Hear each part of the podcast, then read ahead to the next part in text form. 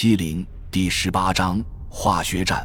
化学武器包括刺激性毒气、其水泡毒气和窒息性毒气等，它们能使无防护或防护不足的士兵暂时或永久性的丧失战斗力。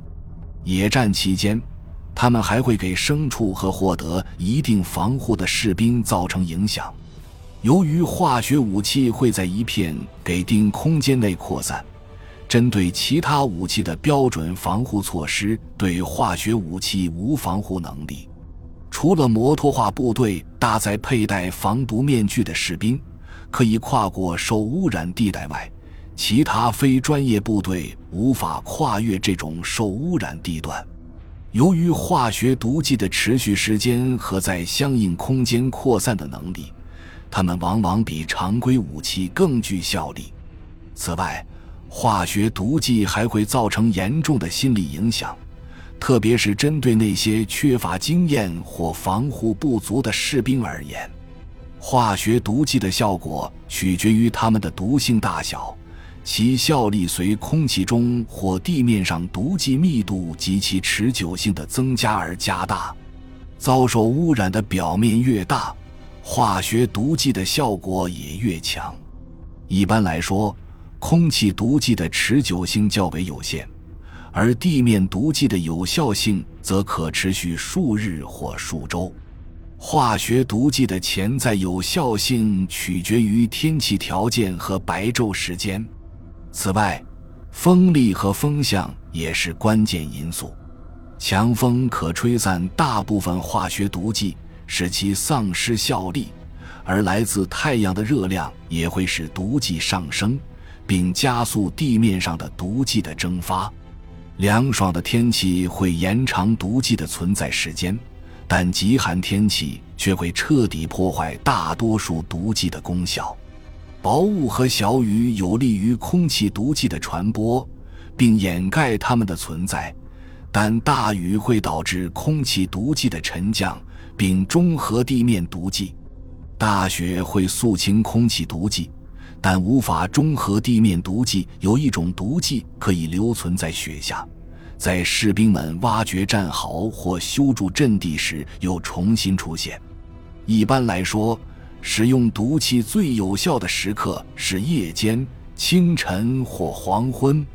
地形特征会给化学毒剂的效力造成影响。在洼地、山谷。沟壑和避风处使用化学毒剂可增加毒性的持续时间，而在湿地和沼泽区使用化学毒剂的效果却非常差。一般来说，只能通过同时使用大量化学毒剂来实现最大效力。不过，反复使用少量毒剂也能取得良好的效果，并对敌人产生极大的心理影响。倘若以突然袭击的方式投放化学毒剂，或通过投放方式误导敌人做出错误的反应并采取错误的对策，那么化学毒剂的使用效果会更好。化学毒剂的使用能创造一种突然性，而这种突然性有利于部队迅速利用毒剂的效果来扩大战果或实现突破。投放化学毒剂的方法包括利用迫击炮和火炮炮弹传播，利用金属罐、化学毒剂投射器、喷洒和炸弹传播，以及通过近距离支援飞机播撒。利用火炮和迫击炮的炮弹进行投放，是化学毒剂最常用的投放方式。当攻击目标靠近己方部队时。敌人必须处在顺风处。与其他方法相比，利用火炮和迫击炮炮弹投放毒剂受风向的影响较小。虽然利用这种方式进行投放需要大量化学弹药，但不需要其他特殊准备。因此，利用火炮和迫击炮投放化学毒剂最容易实现突然性。化学火力的类别包括突如其来的毒气袭击、压制火力、防御火力、毒气与高爆炸药的结合。一场突如其来的毒气袭击，需要在无防护的敌军部队上方迅速积聚毒气浓云，压制火力应在敌人上方形成并保持高浓度的化学毒剂。这样一来，就连获得防护的部队的战斗力也会下降，至少在弹幕持续时间内会下降。在投下大量地面污染毒剂后。经过该地域的部队都会遭受损失，而绕行或清除污染则会耗费大量时间。己方防线与毒剂投放目标之间的安全距离取决于风向和风速、地形类型和化学毒剂的类型。安装在地面上或搭载在特种车辆上的容器可用于释放空气毒剂。一般来说。这些装置应由专业化学战部队来操作。空气毒气的释放会产生高浓度毒气云，需要空阔的地形以及朝向敌方的较低的风速。一场化学毒剂投射器攻击可发射多种毒气弹，这时风向不太重要，因为毒气云会在敌人控制的地带内形成。这种攻击类型能产生最强烈的毒气云，倘若加以充分准备，它能实现最大程度的出敌不意。需要注意的是，释放毒气和使用化学毒剂投射器很少用于机动作战。喷洒化学毒剂是污染相关地带最有效的方式，不过喷洒大片地域需要使用专业的化学战部队。而局部地面污染可派战斗工兵执行，或以火炮和迫击炮火实施。虽然使用飞机投掷化学炸弹可用于污染火炮射程之外的地带，但对面积更大的地域则几乎无效。虽然低空飞行的飞机可在较大地域喷洒毒剂，但精确度却欠佳。艾路。森林覆盖和破碎地形，遍布水道的洼地，以及山脉是实施污染的有效地域。地面污染在不规则地形、某些特定地点、宽度和深度较大的地域特别有效。一般来说，这种污染地域可加强障碍物和其他壁垒。使用近战化学武器时。风向是保护己方部队的关键因素，而在前线燃烧毒气罐时，也需要注意风向。快速移动的交战期间，部队通常无法获得大量化学毒剂，这种情况下只能通过火炮或迫击炮的化学火力压制少量目标。倘若有大量化学毒剂可用，敌炮兵是化学攻击的主要目标，其他目标包括敌防线上的突破点，以及集中的敌军部队和预备队等。利用飞机投放化学毒剂在追击行动中特别有效。低空攻击投放的地面污染毒剂对人员和牲畜的影响极大。防御行动期间，化学毒剂更容易部署。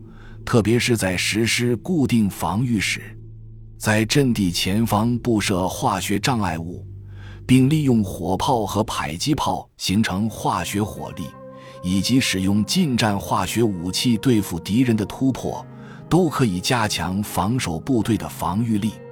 关于化学毒剂在组织防御中的使用，参见第五百零二段。当部队脱离战斗或后撤时。可实施化学弹炮击，以污染较大面积的地域或障碍物，并以此给敌人造成障碍。在指挥部的指导措施中，必须确保每个士兵的防化保护，而且这些措施必须考虑到敌人的化学毒剂的特点和类型。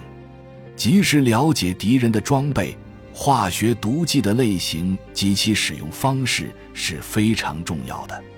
为保护己方部队，必须充分利用敌化学毒剂的弱点。即便敌人拥有大量化学毒剂，在天气条件不利时，他们也只能有限使用。某些情况下，我方可对此加以利用。部队必须始终充分利用有利地形，以降低敌化学毒剂的作用。部队长时间据守一处阵地时，可能有必要放弃个别无法防御毒气的地点和发射阵地，即便这些地点伪装得很好。纵深梯次配置或广泛分散的部队，可通过频繁调动和假阵地来降低敌方化学毒气的威胁。在天气不利于进行化学战时，部队仍必须保持警惕，并不断观察敌人的阵地。没有接到毒气警报的部队，如果被毒气击中，有可能遭受严重损失。即便化学毒剂的效力因天气不利而有所下降，空袭即将到来，以及部队处于敌人中型或轻型火炮射程内时，指挥官可下令发出毒气警报。如果发现敌人的化学武器，部队应立即发出毒气警报。虽然不准确的毒气警报会扰乱部队。并随着时间的推移使士兵们掉以轻心，但过晚发出警报却有可能造成严重后果。化学探测器可以提供预警，只要指挥官预计敌人可能使用化学武器，就必须将化学探测器投入使用。此外，化学探测器对侦察和地形勘测部队特别有用。部队如能及时发现敌人进行化学战前的准备工作，是对付敌人化学武器最有效的措施。成功的防御措施包括以火力消灭对方的化学武器，以及压制敌人的火炮和迫击炮。也就是说，部队不能仅仅依靠风力和地形等天然因素来避免化学武器的攻击。注释。虽然1925年的日内瓦协议禁止在战争中率先使用化学武器，但本手册还是用了整整一章来阐述化学战。这一章无疑受到了德国人在第一次世界大战期间使用化学武器取得了巨大成功的影响，特别是1918年鲁登道夫攻势期间，格奥尔格·布鲁赫米勒上校指挥的化学战。美国陆军1941年版或1944年版的 FM 一百杠五手册都没有以专门的章节阐述化学战。这两本手册对化学品的讨论主要涉及防御措施，这里没有特别提及神经性毒剂。